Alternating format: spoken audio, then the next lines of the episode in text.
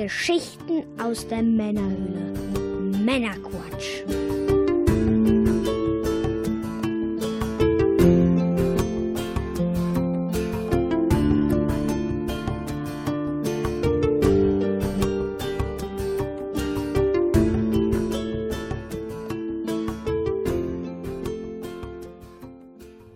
Herein, herein, die Sonne scheint. Willkommen zum Männerquatsch, Folge 25. Alter, echt jetzt? Jubiläumsfolge, ein Jahr Männerquatsch. Ein Jahr machen wir das schon? Ja. Hör auf. Schon deshalb es. die Sonne und wir sitzen wieder draußen? Ja. Die Sonne scheint. Wir sitzen wieder auf dem Balkon. War das nicht eigentlich der Grund, weshalb wir überhaupt mit dem ganzen Quatsch hier angefangen haben? Hier kam auf jeden Fall, kam uns diese Quatschidee her. Tatsächlich, ja. Bei einer Zigarre. Ziemlich genau ein Jahr ist es her. Ja, ja. Ja, wieder natürlich mit dem Mike. Ja, da bin ich. Und, Und- dem Jörn. Servus. Haben uns jetzt ganz professionell gegenseitig anmoderiert. Oh, es Oh, wird immer nach einem. Jahr. wird immer besser. Verrückt, wie Ja. das hier manchmal läuft, du. Und wir haben natürlich auch heute wieder ein paar schöne News, ein paar handverlesene News für euch. Zunächst fangen wir aber mal an mit dem Genussmittel. Mike, was genießen wir heute? Wir genießen heute den Carpe Diem Matcha. Oder Matcha Matcha. Sparkling Green Tea. Oho. Ja, es gibt verschiedene Sorten dieses Matcha Green Teas. Mhm. Geschmack ist Matcha mit Nashi-Birne und Ingwer. Hört sich ja erstmal sehr, sehr gesund an. Ja. Das Ganze kommt äh, aus dem Hause Carpe Diem Premium Tea Mhm. und ist der Hersteller von der Firma Rauch- und Fruchtsäfte GmbH und Co. KG. Die Firma Rauchfruchtsäfte steht zumindest im Impressum drin von, von dieser Tee-Company. Stimmt. Ja, ansonsten ist noch zu sagen, Matcha ist ein Teegetränk mit langer Tradition. Mhm. Matcha ist japanisch, was auch auf meine lustigen Dialekt hinweist. Sehr lustig. und wird mit zu Puder zerriebener grüner Tee übersetzt. Mhm, mhm, mhm. Sein Ursprung hatte allerdings in China. Mhm. Ein Zen-Mönch brachte das Wissen um den Tee nach Japan und perfektionierte es dort die Zubereitung. Mhm. Matcha enthält mehr gesundheitsfördernde Inhaltsstoffe als herkömmlicher grüner Tee. Dies Mhm. ist auf die Herstellung zurückzuführen. Hört sich jetzt ja erstmal interessant an. Gehört halt zu den Superfoods, zu den viel beschriebenen. Stark. Endlich Ja. mal ein Superfood, mit Und? dem wir unseren gesunden Lebensstil aufmöbeln können hier. Ha? Genau. Ich habe gesehen, es ist gar nicht so viel Zucker drin. Nee, 5,4 Gramm Zucker, 5,4. ist vegetarisch, vegan, Hui. glutenfrei Ui. und laktosefrei. Auch noch. Ja, ist halt kein englischer Tee, wo du Milch mit reinkippst, ne? Ja, Ähm, interessant. enthält nur Zutaten 100% natürlicher Herkunft. Das klingt verdammt gesund. Es Das ist, klingt äh, sowas von gesund. Ein grünes Fläschchen, Carpe Diem, ein Bogenschütze drauf. Sieht auch ein bisschen, sieht ein bisschen aus jetzt hier so durch die Flasche. Gut, die Flasche scheint grün zu sein, aber es Ja. sieht so ein bisschen wie gepresste Birne aus. Unten hat sich halt das Teepulver abgesetzt. Das heißt, man muss das auch schütteln. Beziehungsweise Aber man soll- da es Sparkling ist, wir ist es jetzt auch nicht zu genau, sehr schütteln, ne? Wollte ich gerade sagen. Lass mal gucken, da ist auch noch ein Datum drauf, wie lange es gut ist. Ja, wir sind noch safe. Also in dem Getränkemarkt, äh, der Mensch sagte mir, ja, wir haben sowas, ich weiß nur nicht, wo es steht. Dann haben wir es gefunden. Dann hat er aber kein Preisschild und nichts dazu gehabt. Und vorne an der Kasse meinte auch, ja, wir haben sowas, aber ich weiß nicht, was es kostet. Wer hat diese Flaschen in unserem Laden vergessen? Irgendwie, also ich kenne jetzt die geheime Stelle im Getränkemarkt, wo man das kriegt. Ähm, Wahrscheinlich werden wir den Vorrat da auch noch bis zum 17.10.18 holen können. falls es uns schmeckt. Also ich habe was Falls ähnliches schon mal getrunken, so ein Matcha-Teegetränk. Das war sehr lecker. Ähm, allerdings dieses hier kenne ich nicht. Und ja, nehmen wir doch mal einen Schluck.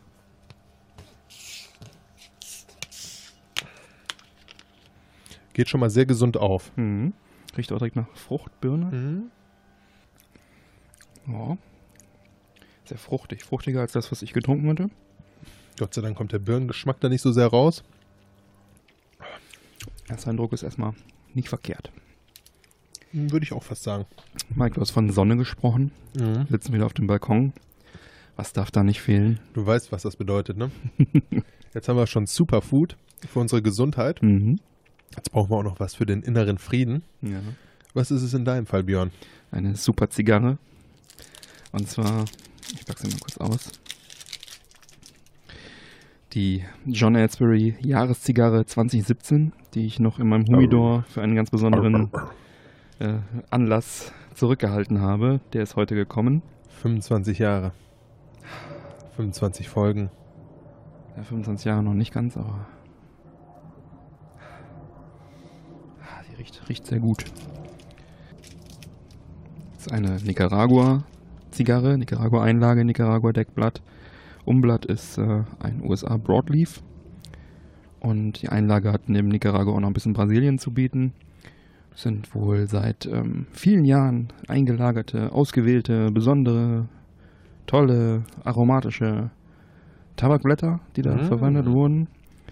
Und ähm, ist jetzt auch nicht mehr erhältlich, weil jetzt gibt es halt die Jahreszigarre 2018 von John Edsbury. Ich habe aber, wie gesagt, die hier noch in meinem Humidor gehabt und die werde ich jetzt dann auch gleich mal ausprobieren. Nicaragua kommt mir ja sehr entgegen. Mike, was rauchst du denn? Was ist denn in deinem Fall angesagt?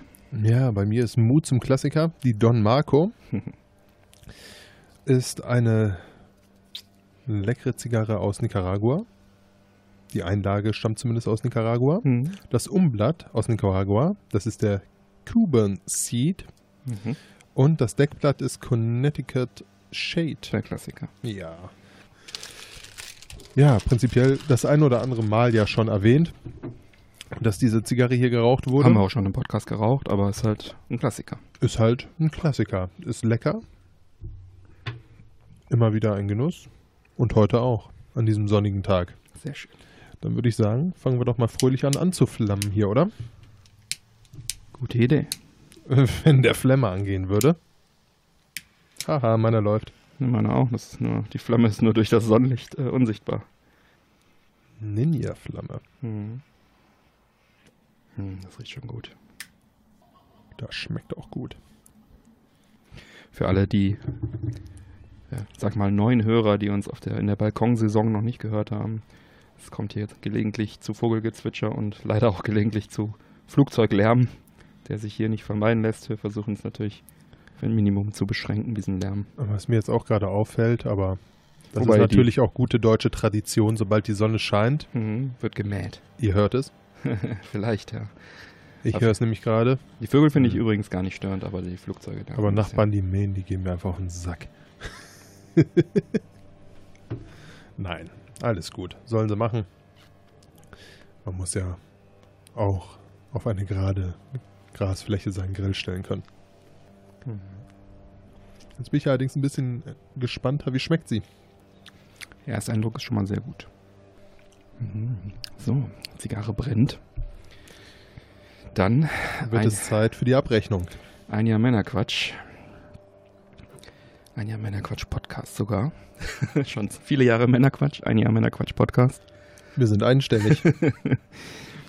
Ja, als Was- wir gestartet sind, haben wir uns ja überlegt, wir machen ein Jahr, ziehen wir durch, dann ziehen wir Bilanz, schauen mal, wie es weitergeht, entscheiden über die Zukunft. was machen wir? Was tun wir? Mhm. Jetzt ist natürlich die große Frage, was haben wir bisher erreicht? Ja, auf der Habenseite stehen 25 Folgen. Das ist die 25. hier. Reguläre 25 reguläre Folgen. Drei Sonderfolgen. Zwei Bonusfolgen, wo jetzt noch zwei dazukommen in Kürze, wahrscheinlich bevor dieser Podcast hier veröffentlicht wird. Die Sonder- und Bonusfolgen natürlich für unsere Patron-Unterstützer im persönlichen Patron RSS-Feed, direkt aufs Handy. Für alle anderen die Bonusfolgen kostenlos bei Patreon und die Sonderfolgen dann etwas später im normalen Feed. Ja, die Ziellänge einer Podcast-Folge ist immer so eins bis ein, anderthalb Stunden. Da kommen wir auch meistens hin. Mit wenig Folgen, die deutlich länger sind. Alle veröffentlichten Folgen zusammen haben eine Laufzeit von 37 Stunden und 37 Minuten. Das ist ordentlich. Auch eine schöne Zahl. Da kommen jetzt natürlich noch die Folge 25 dazu. Trotzdem eine schöne Zahl. Ja, wir haben es äh, in den Social Media Kanälen auf 190 Follower gebracht. Ist ausbaufähig. Ausbaufähig, noch nicht unsere Stärke. Die Social Media Kanäle wurden jetzt auch nicht so stark bespielt, muss ich zugeben.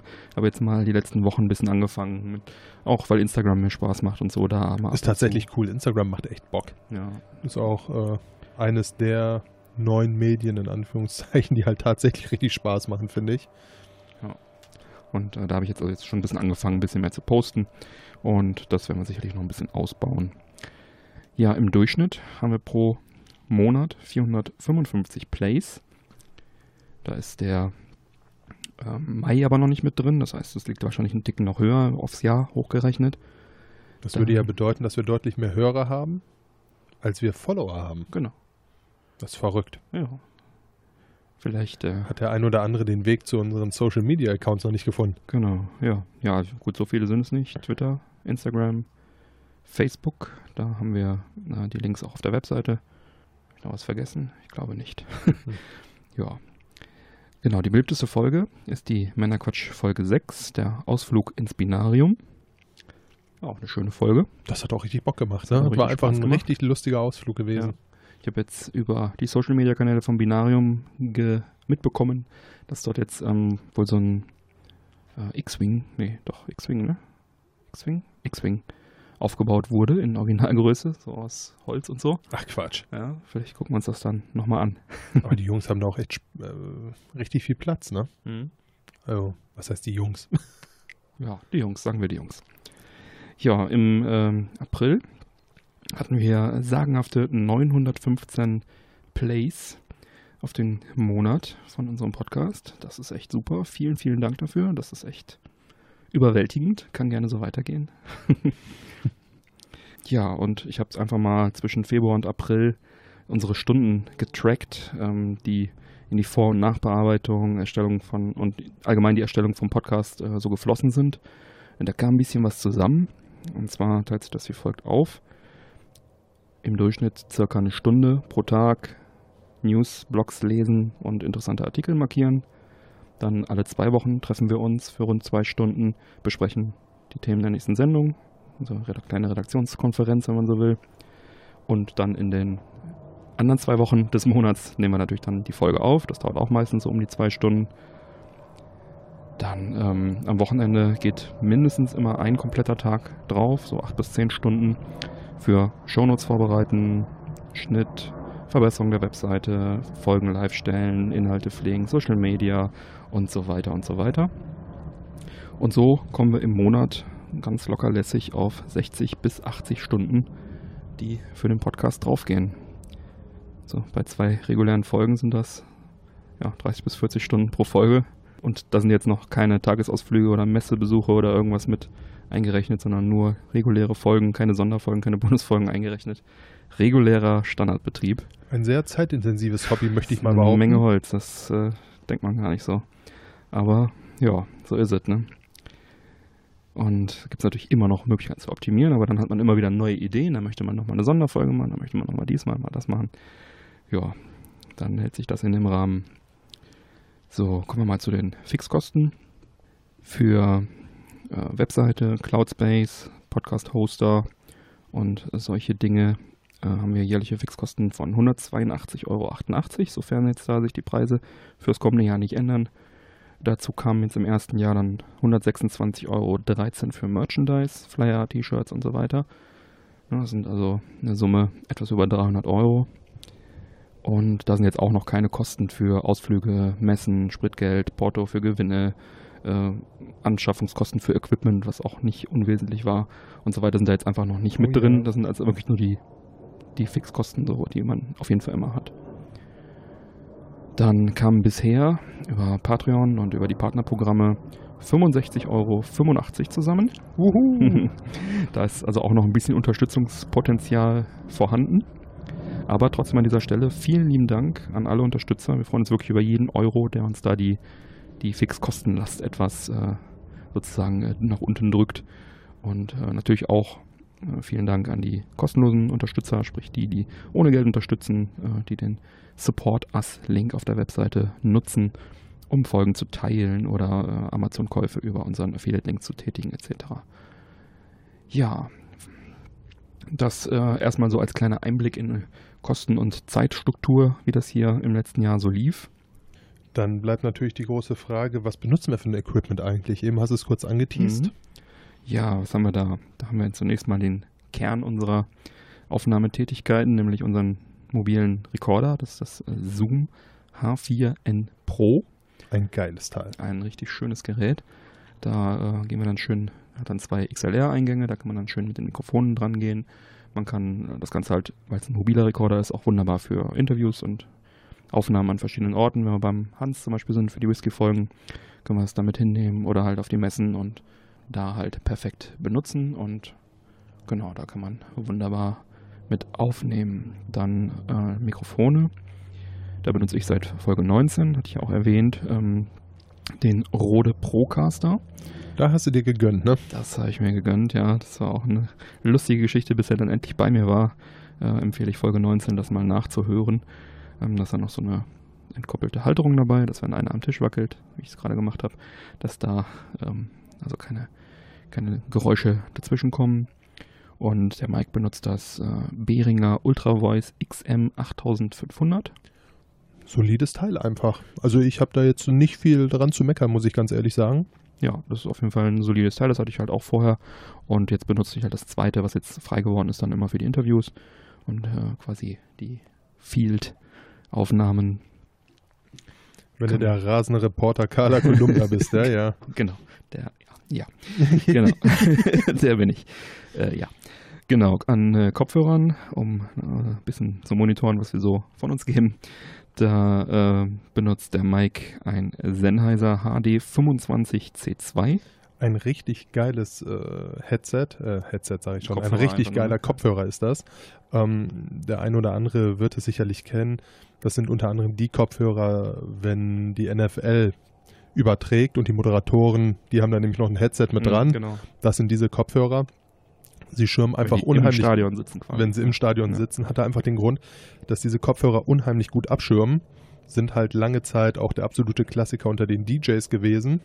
Mittlerweile benutzen sie auch den einen oder anderen, aber dadurch, dass sie halt wirklich so gut abschirmen, hat man selbst in der Disco, wo man halt von 120, 130 Dezibel spricht, die hier einen permanent auf die Ohren ballern, immer noch die Möglichkeit, äh, ganz genau zu hören, was man mixt. Mhm. Einfach weil sie so gut abschirmen. Sind etwas basslastiger und werden halt auch gerne unter anderem vom WDR für Außenberichterstattungen, die Mhm. Tonassistenten, die benutzen die halt sehr, sehr gerne. In beiden Feldern sprichst du aus Erfahrung. Ja. ja, ähm, die sind echt super, vor allem sehr beeindruckend, da sie keine aktives Noise Cancelling oder sowas drin haben, sondern die haben wirklich die Schirmen einfach ab, so wie sie sind. Sitzen brutal auf dem Ja. Kopf, also da kannst du mit Rennen und, und, und, merkst du nicht, die bewegen sich nicht einen Millimeter. Hm.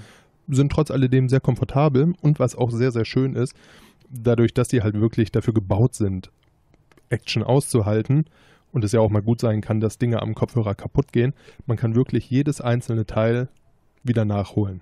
Das heißt, das Kabel, das Kabel, was die einzelnen Muscheln besetzt, wenn der äh, Halter für die Muscheln bricht, kann man den nachholen und, und, und. Also es ist alles von Sennheiser auch wieder nachzubestellen für ja, verhältnismäßig kleines Geld, wenn man von Sennheiser spricht was das Ganze natürlich auch sehr angenehm macht und so ein Mhm. bisschen die Wucht rausnimmt, weil ich glaube, ich habe damals für den Kopfhörer die 180 Euro bezahlt. Hm. Mittlerweile ist er ein bisschen günstiger geworden. Ja, ich verlinke das einfach mal Ja. ja. Amazon Tagespreis. Ich habe den aber jetzt auch schon mittlerweile bestimmt seit 15 Jahren im Einsatz. Hm. Und das ist einfach ein geiler Kopfhörer, ist immer noch in der Originalversion. Also ich musste da auch noch nichts nachkaufen, auch wenn ich sicherlich die Option Mhm. dazu gehabt hätte.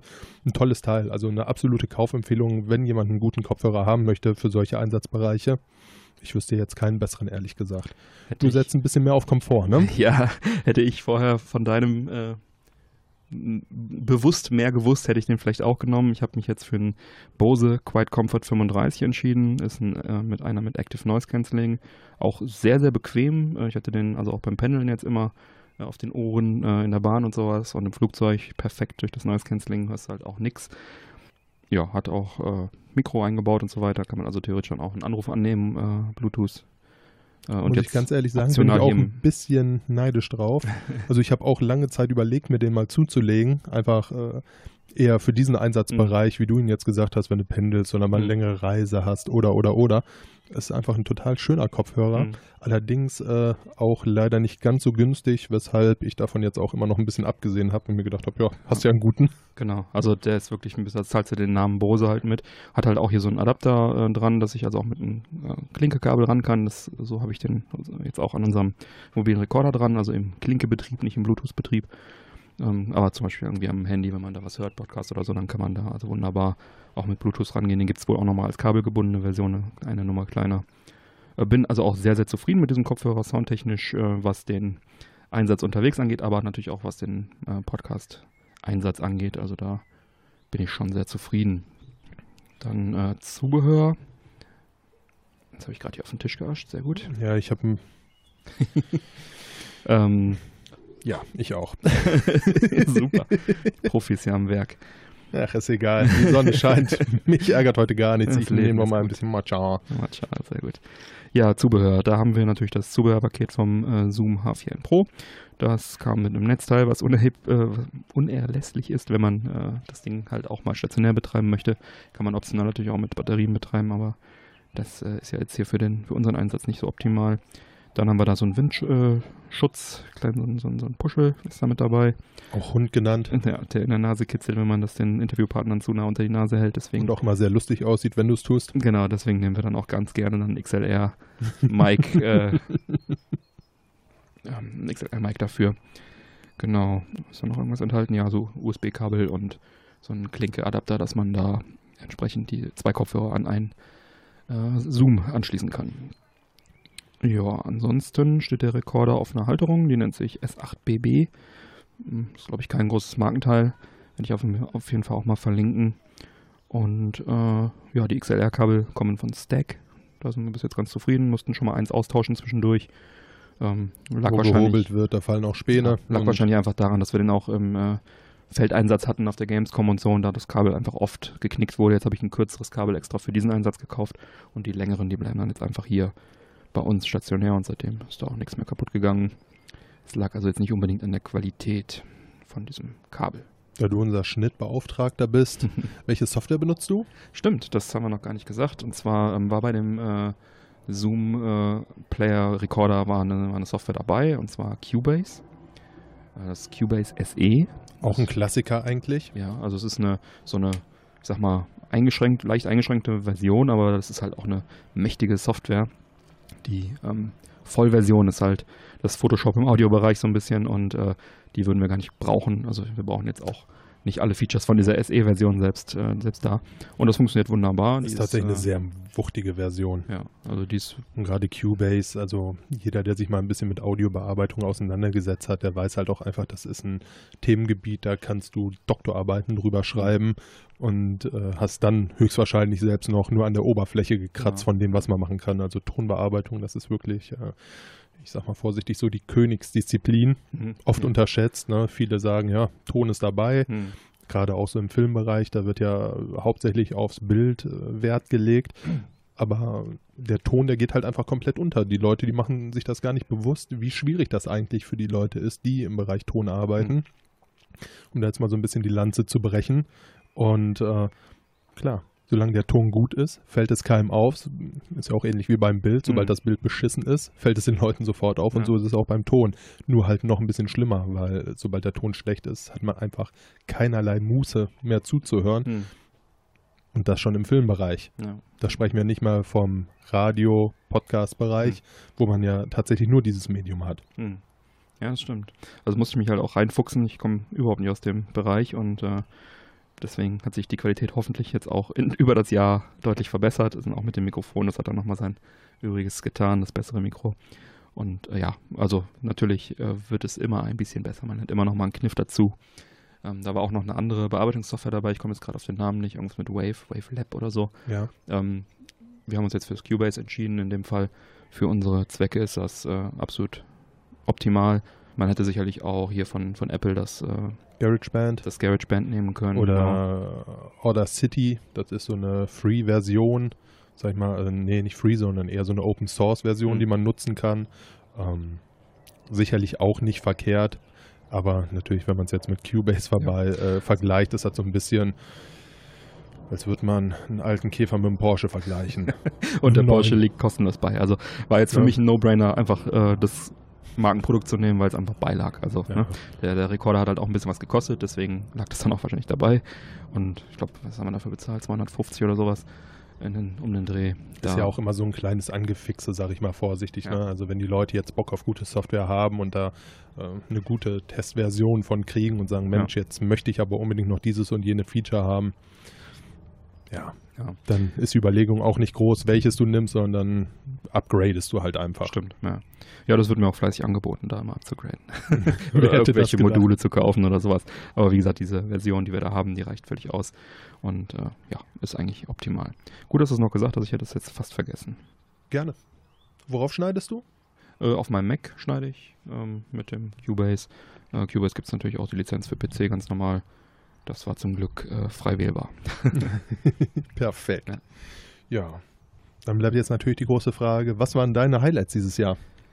Hui, ja, ähm, überhaupt erstmal die Erfahrung Podcast war für mich schon ein Highlight. Das äh, ist auch etwas, was, wo man viel Neues lernen muss, sei es Schnitt, sei es äh, überhaupt sich hier mit der ganzen Technik auseinanderzusetzen, ne? XLR-Kabel und dieses ganze Zeug, da hatte ich auch vorher wenig Ahnung von.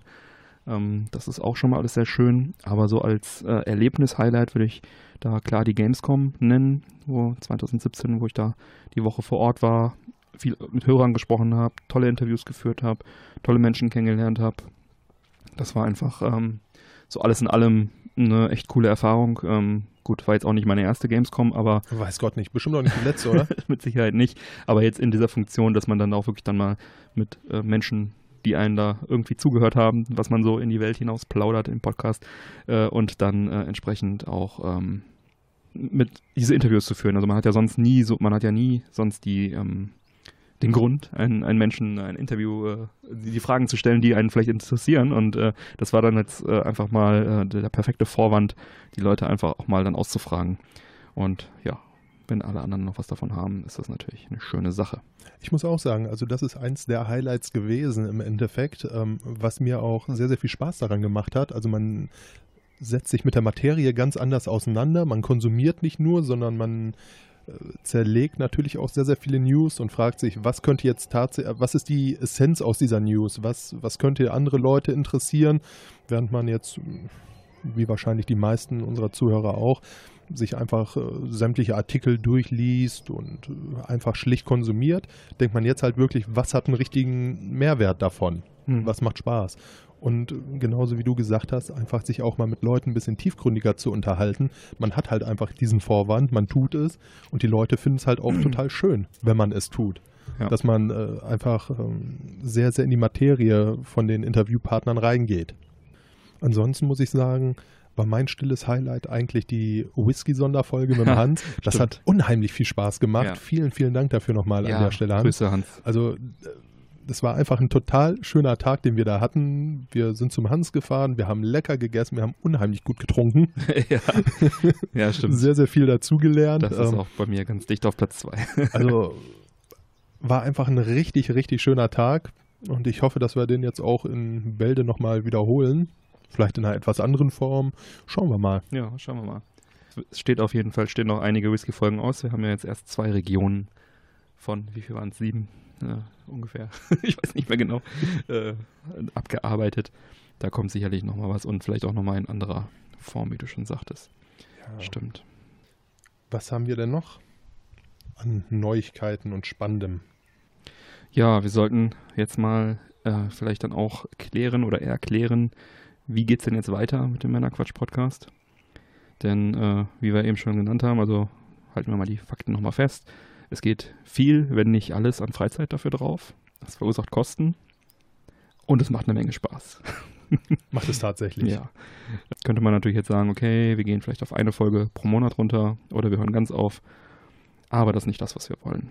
Ähm, wir glauben so an den Podcast und wir glauben an das Konzept und wir haben auch Spaß und äh, wollen das natürlich entsprechend dann weiterführen.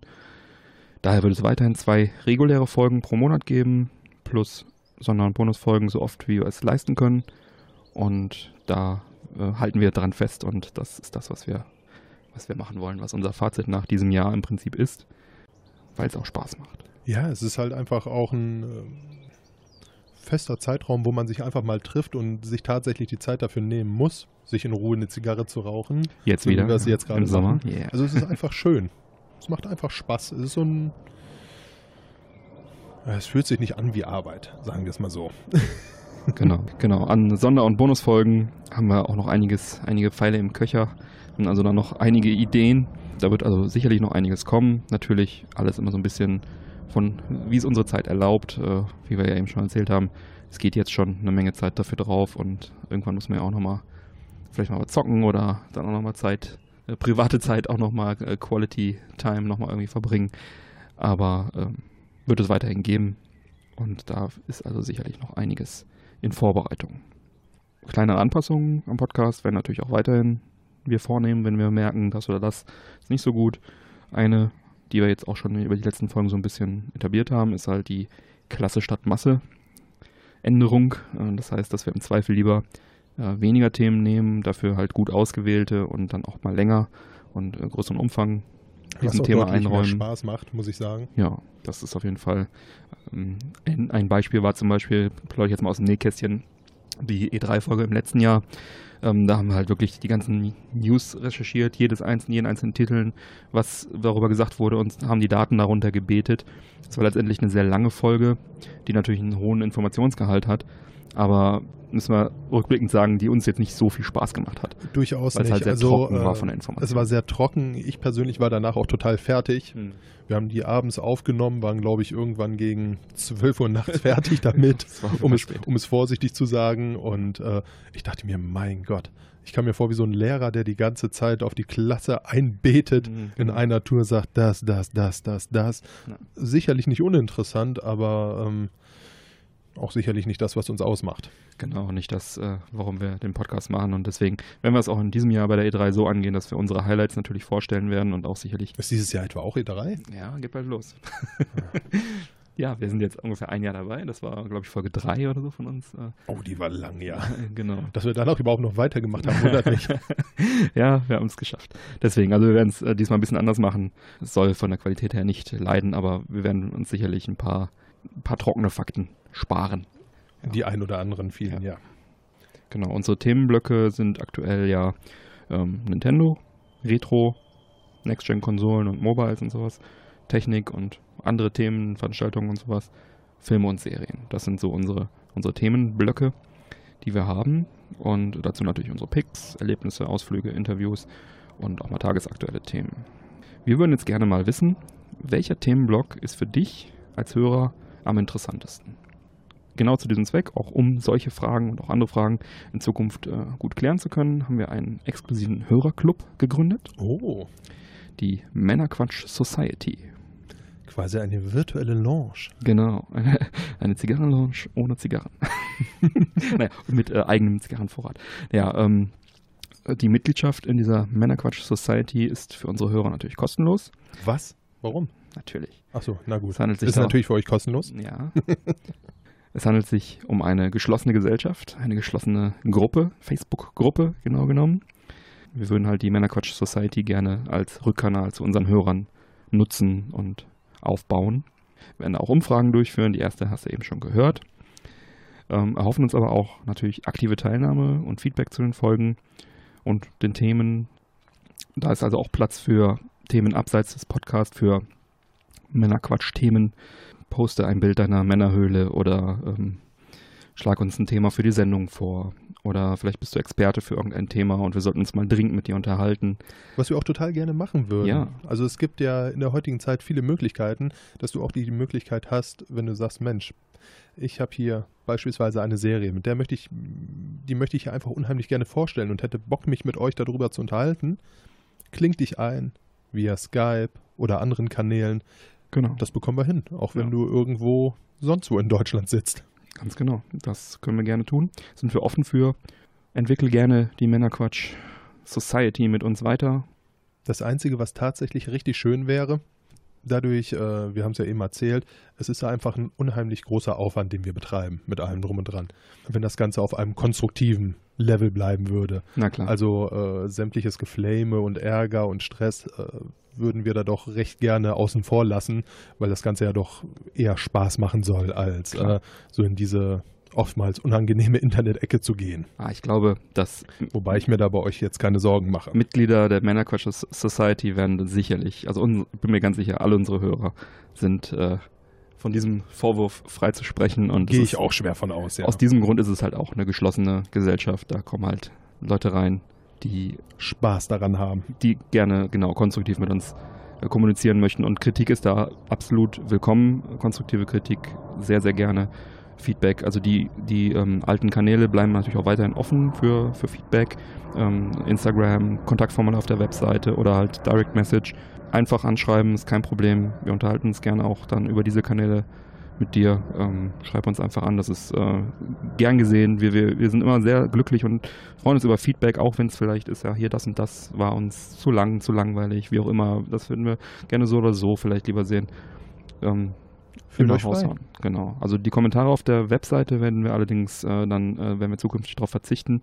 Die wurden jetzt eh auch nicht so Bombe angenommen. Die werden wir einfach mal abschalten, dass wir das dann schon auch in, sag ich mal, auf die Kanäle lenken, wo wir dann auch vielleicht schneller antworten können. Ne? Ich meine, ist immer schön, also Instagram oder auch selbst die E-Mails, das hat man auf dem Handy, da kann man also auch jederzeit sofort dann zurückschreiben, während die Kommentare dann doch etwas komplizierter auch zu beantworten sind immer für uns.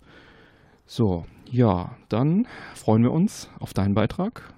Eine, eine Anmerkung habe ich noch, ähm, und zwar haben wir ein kleines neues Intro für unsere Pilotfolge eingesprochen, dass wir unser Warum nochmal überarbeitet haben, so etwas klarer zu formulieren, so dem, der, etwas dem, der Ze- Zeit angepasst äh, nach einem Jahr. Die Originalfolge bleibt komplett erhalten, das heißt, es werden auch zwei, drei Sachen sozusagen redundant sein, aber das äh, haben wir also auch nochmal gemacht. Ja, und jetzt starten wir eigentlich direkt in die, direkt ist gut, starten wir jetzt also in die Sendung. Mike, was gibt's denn Neues aus der Welt von Nintendo? Die Flashback 25th Anniversary Edition. Ja, so könnte man es aussprechen. So könnte man es aussprechen, wenn man in der Welt des Mike lebt. Ja. Die kommt nämlich für die Switch. Ah, cool. Das klassische Action-Adventure Flashback Mhm. Kommt in der 25th Anniversary Edition für die Switch. Richtig. Ja, doppelt gemoppelt hält besser. Ja. Ja, ursprünglich 1992 von Delphine Software für den Amiga veröffentlicht. Mhm. Ich erinnere mich. Ja, gute Erinnerung dran. Ach ja. Das heißt, du freust dich jetzt auch darauf, dass sie für Allerdings die Switch kommt? Auf die Mega Drive, Mega Drive Version habe ich damals tatsächlich gespielt, ja. Oh, okay. Ja, da gab es ja mehrere Versionen Mhm. tatsächlich für. Da gab es die, Ja, es wurde für fast alles umgesetzt, glaube ich, was irgendwie damals so angesagt war. ja, für die ähm, Archon Archimedes, den Mega Drive, für MS-DOS kam das Mhm. Ganze, für den NEC PC äh, 9801, ja, den Super NES, Mhm. den 3DO Atari Jaguar, die Version ich CDI, natürlich auch. Die Jaguar-Version. FM Towns Mhm. und Mac OS, Sega CD, Dreamcast und iOS. Also da bleibt ja wirklich kein Wunsch mehr offen. Ja, da, Da hatte ja wirklich jeder die Chance, es damals zu spielen, genau, wenn er Bock gehabt hätte. genau. Ja. Am 7. Juni 2018 kommt äh, das Ganze jetzt nämlich für die Switch von dem Pla Publisher Microids. Mhm. Und zwar als digitale Version im eShop Mhm. und auch als physische Version. Ah, Halleluja. Ja, eine physische Version. Mein Freund, der Sammler Björn, freut sich jetzt schon. Na gut, ich habe es schon mehrfach physisch, aber äh, ist auf jeden Fall eine vernünftige Sache, so eine physische Version. Als ob es dich davon abhalten würde, dir jetzt noch eine physische Version zu holen. Ja, Wahrscheinlich nicht. Die physische Collectors Edition wird es in einer Metallbox geben im Mhm. Retro-Stil. Eine nummerierte Metallkarte, ein 24-seitiges Retro-Handbuch. Mhm. Ja, das hat leider Gottes auch, ähm, Abgenommen mit den Handbüchern. ja, um zu sagen, fast auf Null gehend. Stimmt. Ja, Handbücher, das ist, glaube ich, äh, ja, sehr verhasst mittlerweile Mhm. von den Publishern her, möchte Ja. ich mal so vorsichtig sagen. Ähm, in der Switch-Umsetzung von Flashback wird man zudem das Originalspiel und ein modernes Mo äh, einen modernen Modus äh, bekommen Mhm. mit zusätzlichen Tutorials und Grafikeffekten, Jo, okay. überarbeiteter Musik und Soundkulisse sowie neuen Rückspulfunktionen, Für alle, denen die alte Version zu hart ist. Ja, nicht schlecht. was ja auch das ein oder andere Spiel damals äh, Einfach ganz war. gerne mal war. Ja, zum Beispiel Another World. Das ist der, der inoffizielle Vorgänger von Flashback. Äh, in Amerika hieß es Out of This World, in Japan Outer World. Auch von Delphin Software. Der Klassiker von Eric Shai, der 91 für den Amiga kam. Äh, und wie gesagt, als spiritueller Vorgänger von Flashback so ein bisschen galt, weil er ähnlich auch aufgebaut war und ähnlich, äh, ja, ähnliches Setting hatte. Ähm, wurde ebenfalls für viele, viele Plattformen umgesetzt. DOS, Super Nintendo, Mega Drive, Mega CD, Atari ST, 3DO, GPA, Symbian OS, oh Mann, Symbian OS, iOS, Android, Nintendo 3DS, Wii U, Xbox One, PlayStation 3, PlayStation 4, PlayStation Vita, Windows und vor einigen Jahren sogar mit Segen von Eric Chahi für den Atari Jaguar. Und äh, .emu das sind die Jungs, die auch uns Windjammers und Pang und Wonderboy Dragonstrap für diverse. Das ist auch so ein saugeiles Spiel, ne? Oh ja. Ähm, für diverse Plattformen uns äh, gebracht hat als äh, Re-Release. Die haben wir Windjammers äh, für PS Vita zum Beispiel nochmal geshoppt. Wonderboy sowieso. Genau, .emo bringt also jetzt Anfang Mai das äh, Spiel Another World als digitale Version ebenfalls für die Switch. Da kann man dann also den Vorgänger und den Nachfolger auf der Switch demnächst zocken, wenn man das möchte. Und ähm, ja, auch hier wird die Switch-Version, ähm, kann man in Echtzeit zwischen Original und der HD-Version hin und her wechseln. Drei verschiedene Schwierigkeitsgrade und halt so leicht aufgepeppte Grafik, dann HD-Version halt, ist wahrscheinlich auch ein bisschen mit Vorsicht zu genießen. Also wahrscheinlich einfach nur, die, dass es hochskaliert wird, dass es dann nicht zu verpixelt aussieht auf den äh, modernen Displays. Another World, dazu gibt es noch zu sagen, anzumerken, es gilt als äh, einer der Meilensteine der Videospielgeschichte. 2012 äh, hat sogar das äh, renommierte Museum of Modern Art in New York Another World als eines von 14 Spielen ausgewählt, weil sie Geschichte geschrieben haben, weil sie besonders bedeutsam waren geschichtlich. Das Spiel ähm, war also eines der ersten, die voll animierte Zwischensequenzen und ein Intro hatte gezeichnet. Was, was ich persönlich sehr geil finde. Sehr, sehr geil. Also war damals wirklich beeindruckend. dass äh, ein HUD für Lebens äh, Lebensenergie und so weiter sieht man nicht. Die Informationen werden also direkt durch die Spielwelt vermittelt. Hat sich auch heute bei einigen Spielen so eingebürgert, sage ich mal. Das ist auch ein Designelement, was damals neu eingeführt wurde. Auch neu war, das ist äh, also ein zweidimensionales Setting. Man läuft mit so einer Figur von links nach rechts. Aber die Figur selber sind polygonbasiert. Oh. Was, äh, und zusätzlich die Animationen wurden durch das Rotoskopieverfahren ähm, gecaptured, ähm, was im Prinzip ähm, auch schon bei Filmen eingesetzt wurde, bei Zeichentrickfilmen, um besonders lebensechte, flüssige, realistische Bewegungen der Charaktere dann ähm, zu gewährleisten. Zum Beispiel der erste Herr der Ringe Zeichentrickfilm, wo sie nur einen Teil von veröffentlicht haben. Der hieß auch, glaube ich, nur einfach Herr der Ringe. Den gab es schon lange vor der Neuverfilmung.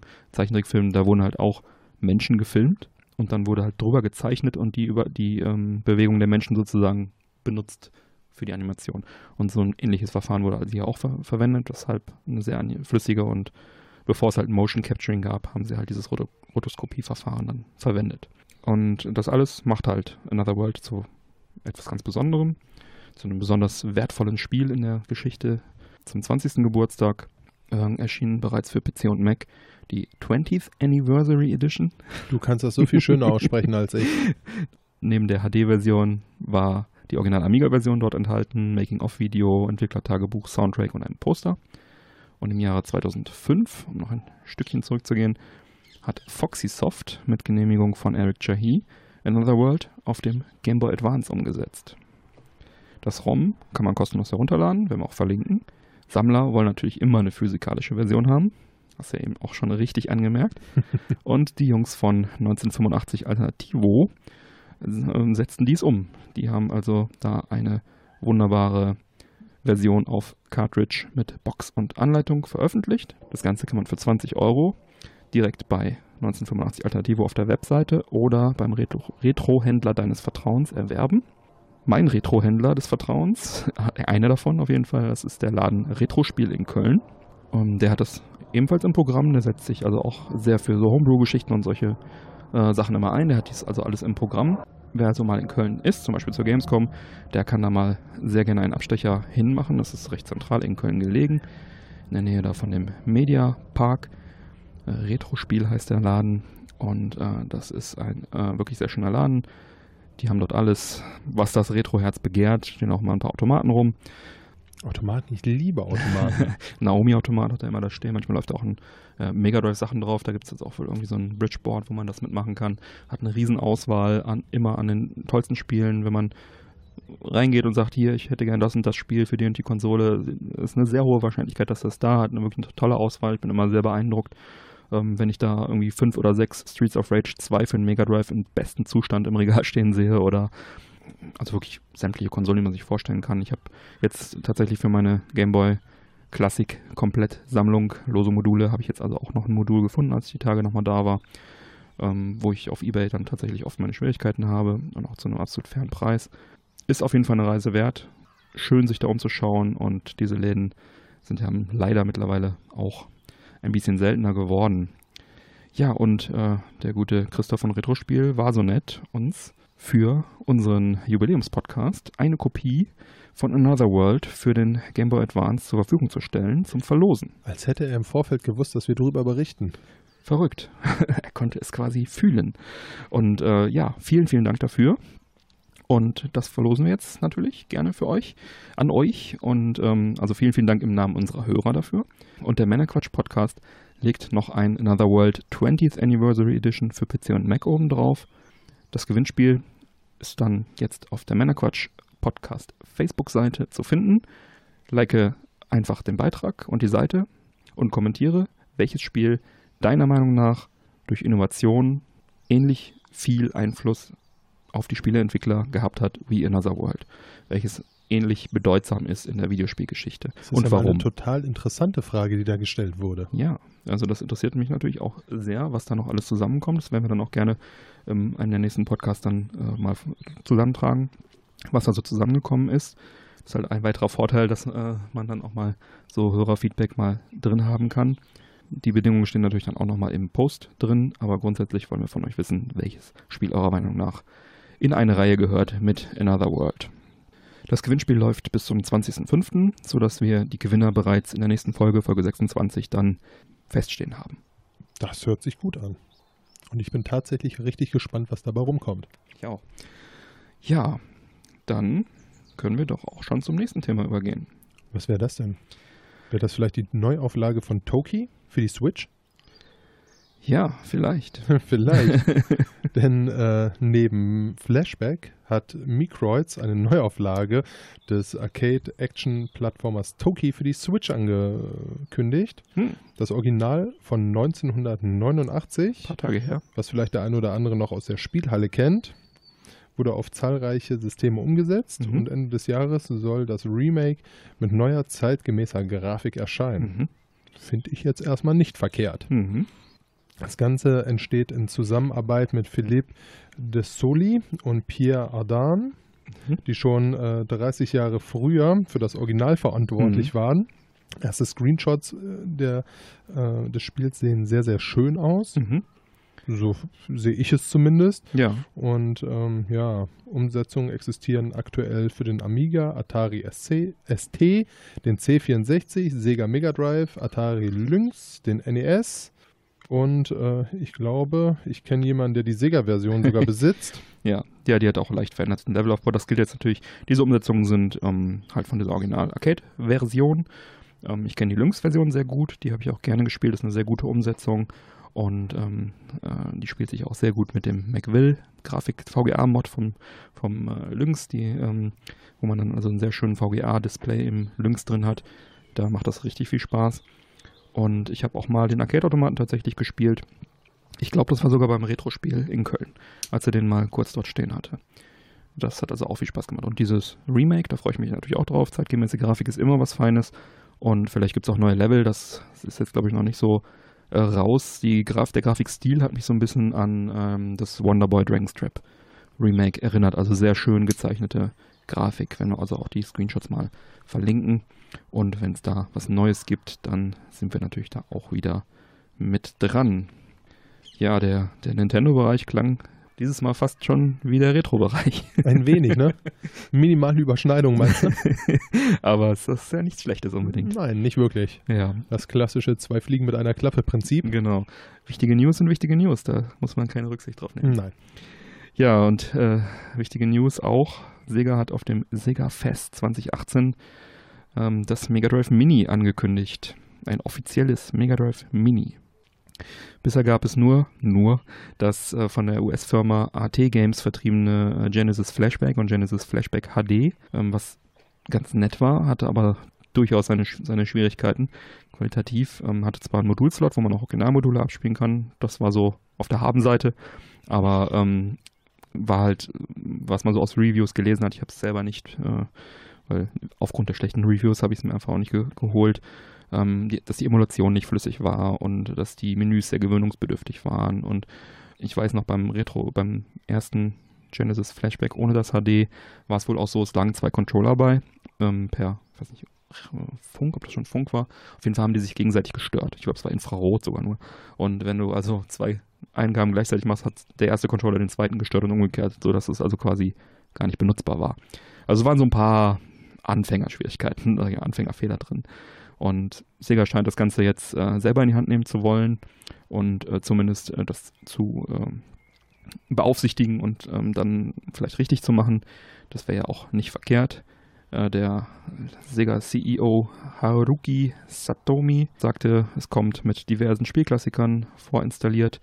Kein Modulslot mehr, so, so Mini-Version, so wirklich wie das SNES Mini und äh, SNES Mini, SNES Mini und NES Mini, so. Welche Spiele das sein werden, ist noch nicht bekannt. Ist auch noch nicht genau bekannt, wann es rauskommen soll. Es soll zuerst in Japan rauskommen, dann USA und andere Territorium später in diesem Jahr. Also wir können also noch mit dem Release in diesem Jahr wohl rechnen. Und ja, kurz nach der nach dieser Bekanntgabe und alle so yeah, hat dann AT Games so, yeah. hat dann AT Games äh, es nicht sein lassen können und hat dann ein bisschen was getwittert, nämlich, dass ähm, es sich dabei um die neueste AT -Te Games Technologie handeln wird. Und, Alle alle, so, oh, nö. und alle so, ach, nö, was soll, muss das denn sein? Und ja, kurz danach war der Tweet auch schon wieder verschwunden. Man weiß nicht genau warum. Und ja, Meinst du, die haben sich ein bisschen was anderes von dem Tweet erhofft? ja, vielleicht, also ob es dann der Shitstorm war oder ob Sega gesagt hat, hey, äh, haltet mal die Klappe, wir wollen ja selber die News raushauen. Wovon wir jetzt also ausgehen dürfen, ist, dass es sich dabei tatsächlich dann um von AT Games hergestellte Hardware äh, wohl handeln wird, die in einer neuen Revision dann hoffentlich also auch ähm, unter starkem Einfluss bzw. Beaufsichtigung von Sega dann entwickelt wurde und dann hoffentlich dann auch vernünftig ist und dann auch die Software vernünftig ist, weil ich denke, Sega kann gute Software, wenn sie wollen. Und ja, da hoffen wir jetzt einfach mal das Beste, bleiben am Ball und ähm, freuen uns vorsichtig optimistisch auf das Sega Mega Drive Mini. Jetzt muss ich mal kurz meine Jacke anziehen. Ja, man muss sagen, das Wetter, das Wetter ist jetzt hier so ein bisschen wechselhaft, nachdem es ja ein paar Tage richtig heiß war. Ist das jetzt echt wechselhaft und die Wolken ziehen hier und dann, wenn die Wolke, wenn eine Wolke vor der, vor der Sonne ist, dann ist das doch ganz schön kalt. Wenn die Sonne allerdings knallt, dann ist es auch schön warm. Ja, Dennoch, die Zigarre geht die vor. Zigarre rechtfertigt, brennt. rechtfertigt das äh, Frieren. Absolut. Ja, Mike, hast du noch eine News, während ich meine Zigarre nochmal anflame hier? Aber natürlich. Und zwar ähm, habe ich mir überlegt, um einen unserer Preise abzugreifen, vielleicht mit GTA 5 einfach ins Rennen zu gehen. Sehr moderner Titel. Also ich Ein würde mich natürlich freuen, wenn es auch vielleicht ein paar äh, Retro-Titel dann äh, genannt würden. Spaß beiseite. ja, und zwar darf sich GTA 5 das umsatzstärkste Unterhaltungsprodukt aller Zeiten nennen und lässt damit sogar Filme wie Avatar oder Vom Winde verweht seinen Staub fressen, um es mal ganz vorsichtig auszudrücken. Das Open World Adventure mit Trevor, Michael und Franklin Mhm. aus dem Hause Rockstar hat sich mit über 90 Millionen Mal verkauft. Wow. So, ist natürlich, 90 Millionen. ist natürlich einfach eine brachiale Zahl. Es gibt Konsolen, die sich deutlich weniger verkauft haben. Absolut. Jaguar. Krass. Ja? Und ähm, jetzt ist natürlich die große Frage, was ist der Grund dafür? Wie konnte GTA 5 so erfolgreich werden? Mhm. Und äh, jetzt sagen natürlich viele von euch, ja, weil es einfach ein unheimlich geiles Spiel ist, was richtig viel Spaß Mhm. macht und äh, dann natürlich auch in dem Zuge äh, sehr stark gehypt wurde. Möchte ich jetzt auch gar nicht groß widersprechen. Hat, Sicherlich auch ein Grund, ja. ne, hat allerdings äh, auch einen etwas äh, schlichteren Grund. Und zwar wurde GTA 5 ursprünglich auf der PS3 und der 360 veröffentlicht. Mhm. Das Ganze geschah im September 2013 und war damals schon ein unheimlicher Erfolg. Mhm. So, dann kam allerdings das Release der PlayStation 4 und der Xbox One Mhm. zum Ende 2014, wo auch noch die PC-Version mitkam. Ja, die Konsolen kamen auch schon 13, aber dann Ja. kam nochmal die Richtig, die Konsolen kamen 13, aber dann äh, sagte Rockstar, Mensch, äh, der ein oder andere hat dann vielleicht auch noch Bock auf seiner neuen PS4 bzw. Xbox One das Spiel zu spielen mit Hm. etwas überarbeiteter Grafik und und und, was die äh, Verkaufszahlen dann einfach nochmal in die Höhe schießen ließ. Klar, nochmal von PS4 und Xbox One zusätzlich nochmal die Verkäufe Ja. mitnehmen. Ne? Ja, dann haben sie den Online-Modus dazu noch unheimlich Oh ja. gefeatured. Hm, was sicherlich auch den einen oder anderen gereizt hat, sich das Mhm. Spiel nochmal zu besorgen. Und so war es sicherlich, äh, abgesehen davon, dass es ein total geiles Spiel ist, was auch richtig viel Spaß macht, Mhm. äh, einfach der Grund, dass zwei Konsolenversionen oder Ja. Version ist jetzt sicherlich falsch gesagt, sondern zwei, ähm, es auf zwei verschiedenen Konsolenversionen Ja. in kurzer Zeit veröffentlicht wurde, ähm, dass die Verkaufszahlen einfach auf 90 Millionen hochgegangen sind. Heftig. Da muss man natürlich auch Glück haben, dass äh, so der, der Launch einer neuen Konsole da im Prinzip dazwischen funkt. Ne? Sowas ähnliches gab es ja bei Zelda mehrfach, äh, von der Gamecube-Version von äh, Zelda Twilight Princess, das auf dem Gamecube und auf der Wii gleichzeitig rauskam und dann auch nochmal bei ähm, Breath of the Wild, was dann für die Wii U und für die, für die Switch rauskam gleichzeitig. Aber ich glaube, sie haben es auf nur circa, ich weiß nicht wie viel, ist kürzlich veröffentlicht worden, müssen wir mal in der nächsten Folge nachreichen, äh, wahrscheinlich 10% von den Verkäufen gebracht, aber es liegt wahrscheinlich daran, dass die Wii U jetzt auch nicht äh, die erfolgreichste Konsole war und PS3 und Xbox 360 plus PS4 und Xbox One und PC natürlich eine größere Summe bildet als irgendwie GameCube und Wii oder Wii U und Switch. Bleibt jetzt die große Frage, was passiert, wenn irgendwann die PlayStation 5 kommt? Was für ein Spiel wird da im Vorfeld rausgehauen? Was für ein Spiel werden sie da nochmal veröffentlichen? Stimmt, wenn sie Da wäre dann so der GTA nächste Slot, wo man sagen könnte, Mensch, äh, jetzt toppen wir die 90 Millionen. Ja, Wobei das natürlich schon echt unanständig wäre. ja. ja, wow. Gut, dann was haben wir hier noch? Sonic Mania, Sonic Mania Plus sogar.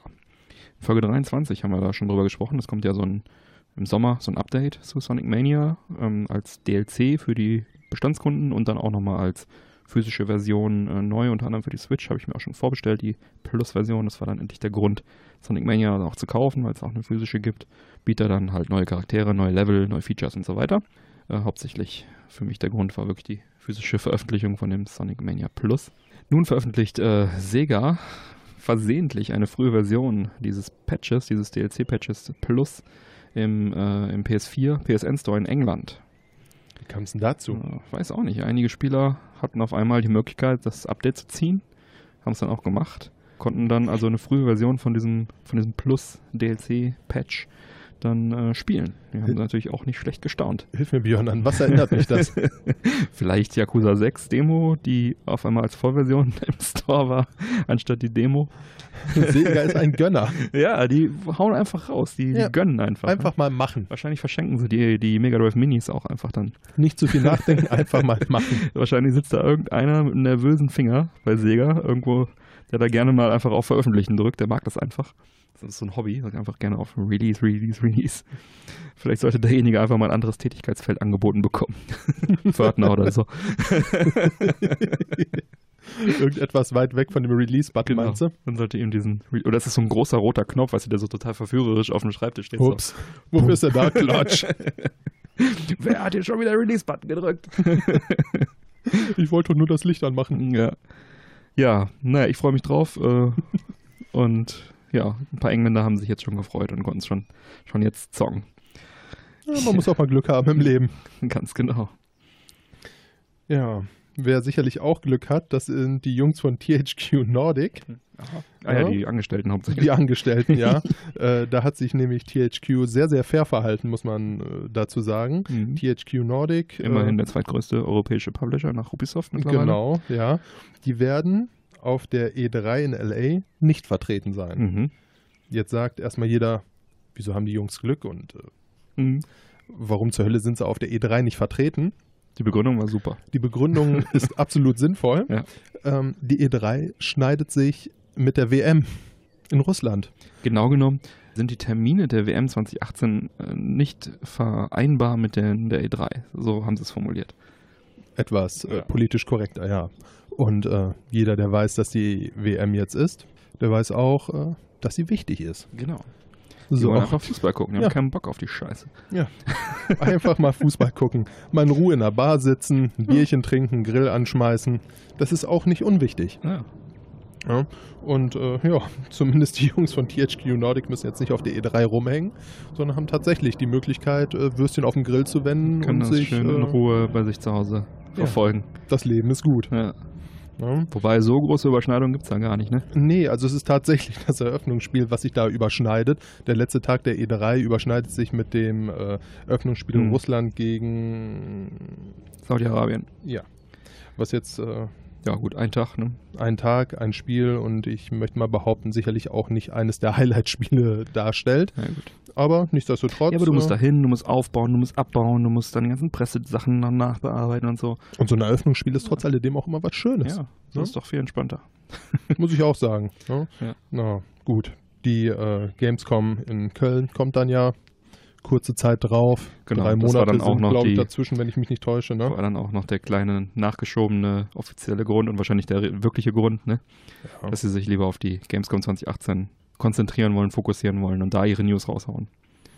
Was, Ja. was ich auch sehr cool finde eigentlich, weil ich finde es immer ein bisschen, also meistens ist es ja so, auf der E3 kommen dann irgendwelche Ankündigungen und Demos und so weiter und, die, und auf der Gamescom hast du dann oft nur die E3-Versionen, Demos, die du dann auch zocken kannst oder dieselben. So, und wenn sie sich auf die äh, Gamescom fokussieren, dann heißt es ja auch, dass da vielleicht ein paar Knaller-News dann entsprechend rauskommen. Ich gehe mal schwer davon aus. Ja, so wird die Gamescom interessanter. Ja. Und was halt auch sehr, sehr gut an der Gamescom ist, sie überschneidet sich nicht mit der WM. Das stimmt. Ja. Ist Ja. einfach weise gewählt, der Termin. Was soll ich sagen? Da sagst du nichts. Die Gamescom ist in Deutschland, da weiß man die Bedeutung vom Fußball noch zu schätzen. genau. Keiner käme auf die Idee hier irgendwie, ne? Gamescom zur WM oder EM Nein, oder. weiß Gott nicht. Nein, Während in vielen Großraumbüros dann irgendwo die Fernseher aufgebaut werden. genau. Ja. Nicht Stell schön. dir vor, es Gamescom und keiner geht hin, ne? Ja, alle gucken sie WM.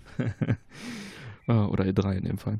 Ja, der Deutsche Computerspielpreis 2018 war auch gewesen, fand statt, wurde durchgeführt. Lief so. Ja, die Gewinner stehen fest. Ähm, und zwar ähm, möchte ich hier auch eine Kurzfassung bieten, eine Liste mit allen Gewinnern und Nominierten und so weiter werden wir verlinken. Der ähm, wichtigste Preis sicherlich äh, der, das beste deutsche Spiel wurde Witch It von Barrel Roll Games. Oh. Äh, die Steam Early Access Version wurde da wohl bewertet. Und das Spiel It hat also gleich drei Preise abgeräumt. Äh, zusätzlich noch den Preis Bestes Jugendspiel und Bestes internationales Multiplayer-Spiel. Und der Publikumspreis, den ich auch mal bei uns auf Social Media gepostet habe, da konnte man also als Spieler quasi abstimmen. Der ging an das Rollenspiel Alex von Piranha Bytes. Wie gesagt, die anderen Preise werde ich alle dann äh, verlinken, schöne Liste und so weiter. Insgesamt wurden da wohl Preisgelder in Höhe von 560.000 Euro ausgeschüttet und die Politik war auch vor Ort und haben da Hände geschüttelt. Ein Riesenspaß. Das ist ja auch immer sehr, sehr wichtig. Genau. ja, Mike, hau mal raus. Ich habe gehört, Chris Hülsbeck macht wieder Musik oder zumindest Chris Hülsbeck Musik wird wieder aufgeführt. Ja, und zwar in Dortmund ähm, läuft das Ganze unter Symphonic Selection, Mhm. Ein Videospielkonzert. Mhm. Wir weisen ja des Öfteren mal darauf hin, auf äh, Konzerte unter anderem mit Videospielbezug. Genau. Ja. In dem Fall ist das auch wieder soweit. Und zwar im Juni. Da wird nämlich das Symphonic Selection Konzert äh, in der Dortmunder Philharmoniker, ne? Die spielen. das genau. sogar. Die Dortmunder Philharmoniker führen das sogar auf, ne? Die führen das auf, genau. Ja, wow. Ähm, darunter werden äh, Soundtracks wie Final Fantasy oder Secret of Mana gespielt. Unter anderem auch äh, Arrangements eines weiteren Klassikers von Katakis. Das von Chris Hülsbeck äh, geschriebene ja. Original wurde von Andreas Hellund arrangiert, Mhm. der bereits für zwei Titel auf dem Turrican-Album Orchestra Selection verantwortlich war. Mhm.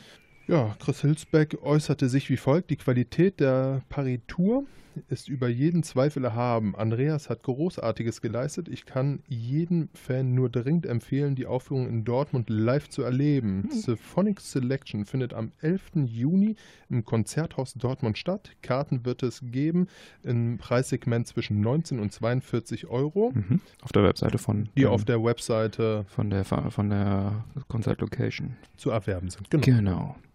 Ja, das als Hinweis dazu. Karten waren auch noch zu haben, als ich jetzt kürzlich drauf geschaut habe.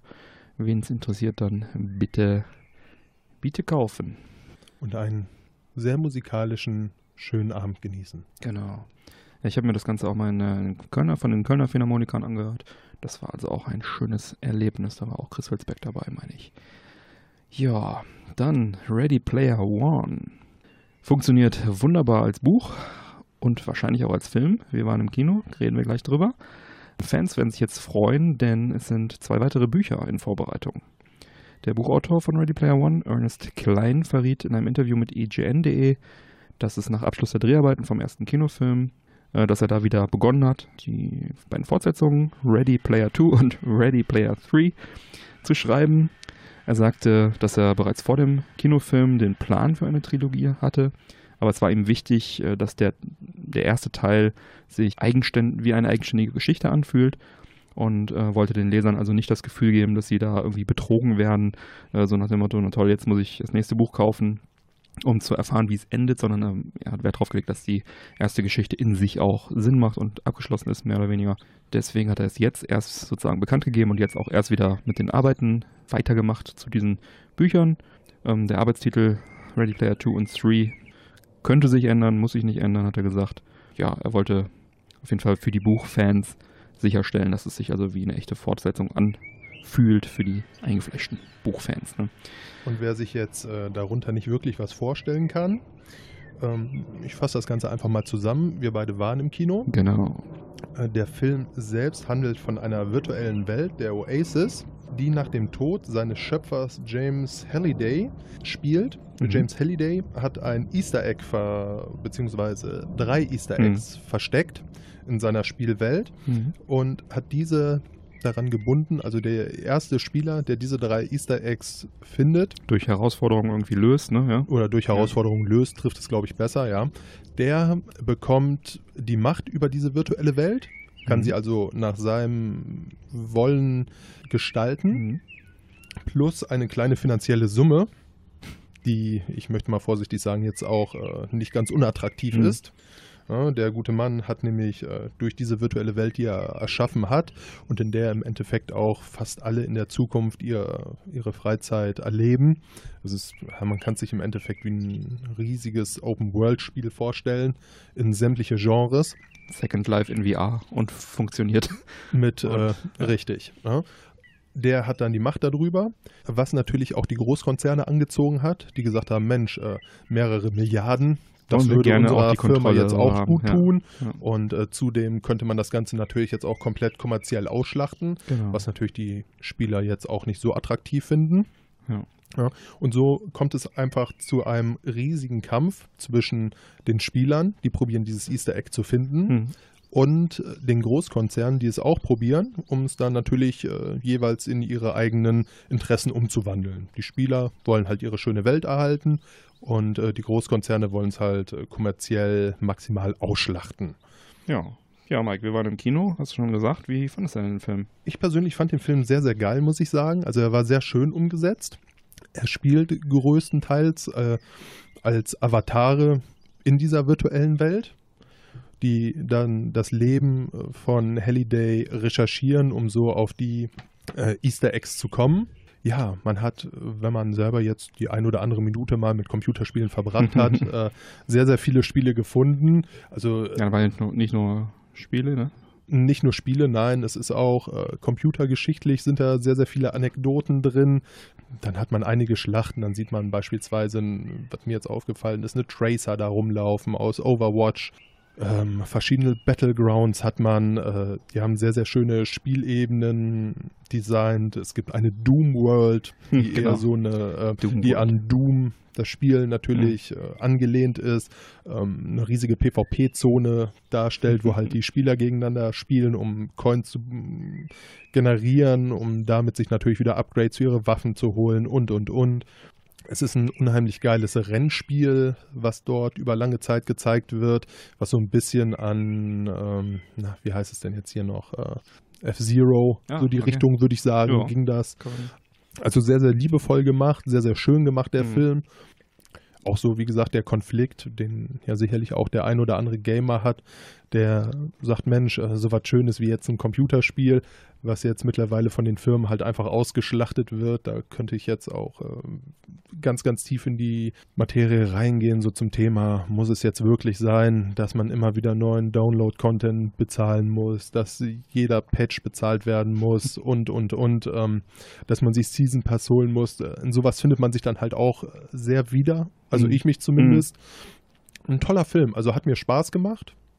Ich war gut unterhalten, er war auch recht lang. Hm. Ich glaube über, lass mich nicht lügen, aber auch weit über zwei Stunden. Ja, war lang. Ich habe es jetzt auch nicht mehr im Kopf. Wir haben den jetzt in 3D gesehen. Mhm. Das, ja, kann man mögen, muss man nicht. Ich finde es halt immer ein bisschen anstrengend, jetzt gerade auch so bei diesen äh, Rennszenen. Da flog natürlich alles nur so um einen rum. Nichtsdestotrotz schön gemacht, gut unterhalten worden. Ja. Ja, sehe ich ähnlich. Allein die ganzen Anspielungen auf die Popkultur der 80er, 90er war halt wirklich schön zu sehen. Also, wie du auch schon gesagt hast, ne, Halliway ist halt da so ein, so ein Kind der 80er gewesen, hat, das trieft halt da aus allen Poren. Und, es wird auch in diesem Film immer wieder schön erzählt, wie er tatsächlich so an dieser Kultur halt festhing und äh, wie sein eigener Glaube halt äh, nicht das kommerzielle Ausschlachten war, sondern wie er es halt tatsächlich geschaffen hat, einfach um was Gutes zu tun. Ja. Und äh, einfach Ja. auch nicht wollte, dass es dann in die Hände von Leuten fällt, die sein Werk zerstören. zerstören, genau. Und hat dann entsprechend das mit diesen Easter Eggs also ge gelöst, genau. Also was, was ich auch sehr cool fand, dass halt diese, diese ganzen, ich sag mal, Gastauftritte von Charakteren, die man irgendwo erkennt, an jeder Ecke und war halt für eine Sekunde einfach dann irgendwie so ein Duke Nukem äh, irgendwie im Bild oder so das, der Art-Team-Bus oder ähm, hier zurück in die Zukunft, Zeitmaschine, gut, der war ein bisschen pr- prominenter vorhanden, ne? oder von Street Fighter waren Anleihen drin, King Kong, Halo, Adventure, Atari 2600. Der böse Konzernchef zum Beispiel hatte einen Avatar, der so ein bisschen aussah wie Clark Kent äh, Hm. auf Anabolika, um es vorsichtig zu sagen. Ja, Batman habe ich noch entdeckt, Mortal Kombat, Shining war auch recht prominent, äh, der Gigant aus dem All, Akira, Freddy Krueger, Chucky, Ghostbusters, Godzilla, Gundam, auch recht prominent, Firefly, hier die ähm, ne, Serenity, Ja. Die auf einmal da lang flog. Speed Racer in dem Rennen natürlich auch, Joust, Tomb Raider, Overwatch hast du schon gesagt, Battletoads auch sehr cool, Space Invaders, Donkey Kong Jr., Teenage Mutant Ninja Turtles, Spawn, Hello Kitty, Kampfstein Galactica und so weiter und so weiter. Also das sind bestimmt nicht alle, das sind die, die mir jetzt noch eingefallen sind. Echt Ja, es ist wirklich nur ein, nur ein kleiner Rahmen von und dem, halt auch was total da war. unaufdringlich, also im Hintergrund einfach, ne? Ja. Und äh, das, das fand ich schon, schon cool. Also So jeder konnte da einfach mal so seine Helden aus den Videospielen wiedererkennen. Genau. Ja, in, in meiner Filterbubble habe ich also auch mal äh, mich informiert, wie so das Feedback äh, war. Und es ist wohl so, dass alle, die das Buch kennen, äh, finden das Buch besser. Das ist ja auch häufig so, ne? Und alle, die jetzt nur den Film kennen, sind halt von dem Film begeistert, ne? Finden ihn super gut. Und zu letzteren gehöre ich auch. Ich kenne das Buch nicht und ich finde den Film sehr gut. Das Buch mag sicherlich auch äh, sehr, sehr gut sein. Oder ist wahrscheinlich sogar besser, man weiß es nicht, aber mir so als Nicht-Buchkenner ist also auch tatsächlich, äh, fand ich es tatsächlich sehr gut. Freue mich jetzt auch, dass dann jetzt tatsächlich noch ein zweiter und dritter Buchteil erstmal erscheinen wird irgendwann. Gut, der Mann schreibt jetzt erst da dran. Und dann vielleicht auch irgendwann mal dann die Filme, die dann darauf basieren könnten, erscheinen werden. Also alles in allem klare Empfehlung für Kinder der 80er und 90er. Absolut. Ähm, allein wegen den Anspielungen. Äh, selbst wenn man die Story total blöd findet, was ich jetzt nicht unbedingt nachvollziehen könnte, weil die ist okay, die ist ordentlich. Es ist auch ähm, deutlich mehr als Popcorn-Kino. Also allein durch diese, diese Anspielung auf die, man muss wirklich sagen, Kultur der 80er und 90er Jahre, was jetzt vielleicht irgendwie ein Karasek oder so nicht nachvollziehen könnte, das äh, zu behaupten. Aber äh, ne, Leute in unserem Alter äh, werden da schon Ja, es ist schon etwas wie so, ein, finden. wie so ein Liebeslied auf die 80er und 90er. Genau. Das stimmt absolut. und dann halt audiovisuell auch entsprechend bombastisch inszeniert. Was vielleicht auch noch ganz interessant ist, also um in diese Welt zu kommen, braucht man eine VR-Brille, was jetzt ja auch kein äh, unaktuelles Thema ist. Genau, also ja. diese VR-Welt ist halt ausgebaut. Das ist halt so eine kleine Zukunftsvision auch, was das angeht. Ne? Ne, also die Jungs, die saßen, die liefen dann auf so Laufbändern rum, so könnte man sagen, Mhm. wo man sich nach links, rechts, äh, vorne, hinten bewegen konnte. Ähm, man hat, äh, es gab verschiedene Anzüge, das heißt, ähm, auch wenn man jetzt äh, getroffen wurde, während man in der Doom-Welt rumlief, ging das nicht ganz so an einem vorbei, sondern die Jungs sagten Aua und schieden auf einmal aus. Ja. Ähm, ja, Schöne neue Welt. Hm. schöne neue Welt. es nicht, Auch da konnte man sich dann äh, unter anderem durch äh, erspielte Bonis in Spielen solche Anzüge besorgen. Ich merke schon, du bist sehr begeistert. Ja, absolut. Und ich halte es jetzt auch gar nicht für so fern. Also wer weiß, wohin jetzt die Reise noch so geht, Hm. aber ähm, eigentlich, sagen wir dahingestellt, ob es so schön wäre oder nicht, in der Zukunft sowas Hm. zu haben. Aber ich denke mal, so in diese VR-Nummer wird jetzt in den nächsten Jahren doch noch deutlich mehr investiert werden. Das äh, denke ich auch. Zumal ja jetzt die PSVR auch günstiger geworden ist. Aber in Ja. letzte Folge, glaube ich, äh, kurz eingeschoben, die Info. Ja, dann sind wir schon bei den Picks. Mike, hast du einen Pick? Ja, ähm, und zwar das, womit wir zum Kino gefahren sind. Aber vielleicht möchtest du da ein bisschen mehr drüber erzählen, weil du hast es tatsächlich Pick. gepickt. da schaut er sich hier meinen Pick ab. ja, äh, tatsächlich. Also ähm, wir haben äh, als Navi haben wir das die App äh, Waze benutzt, W-A-Z-E. Ähm, ist halt eine Navigations-App. Eigentlich fast schon eine klassische, wenn man so will, aber macht doch ein paar Sachen anders. Gibt es für iOS und Android und ist kostenlos. Ja, im Prinzip vergleichbar wirklich mit Google Maps oder Apple Karten. Äh, Der Unterschied ist, man setzt halt stark auf Nutzerinput für die Daten. Ähm, Das heißt, auf Knopfdruck kann jeder Fahrer, jeder Nutzer Unfälle, Blitzer, Gefahrenstellen und so weiter melden. Man kann also jederzeit, wenn man mit dem Ding unterwegs ist, einen Knopf drücken, hey, hier ist eine Baustelle, hey, hier ist ein Blitzer, hey, hier ist, was weiß ich, ein Unfall. Und äh, das funktioniert tatsächlich alles sehr gut. Die App reagiert dann halt entsprechend auf diesen Input und zeigt Warnungen an, beziehungsweise ändert gegebenenfalls die Route. Also ich war anfangs sehr überrascht, dass dann mir tatsächlich angezeigt wurde, auf einmal so, zack, 300 Metern auf der rechten Seite ist ein Unfall. Sag ich also, hä? Das, der muss ja gerade erst passiert sein, so, weil das jetzt gerade erst aufgepoppt ist. Wie kann diese App das schon wissen? Ne? Durch die Nutzer halt. Das ist echt ein ganz schöner Ansatz. Weiter gibt es dann halt so Gamification, die dann noch drin ist, dass man also durch gefahrene Kilometer Punkte sammelt und sich dann mit anderen Nutzern vergleichen kann. Das ist aber mehr so ein Spielerei, ein untergeordnetes Feature, kann man deaktivieren. Habe ich tatsächlich auch gemacht. Ja, die App ist wohl ursprünglich von einem israelischen Unternehmen, einem Startup äh, Waze Mobile, entwickelt worden. Und 2013 hat Google sich das Unternehmen geshoppt, hat sich das eingekauft und Gerüchten zufolge für gar nicht mal wenig Geld, nämlich ca. eine Milliarde Dollar. Oh. Und äh, dieser Preis lässt schon vermuten, dass Google da Potenzial gesehen hat, beziehungsweise recht große Stücke auch auf die App hält oder hielt zu dem Zeitpunkt.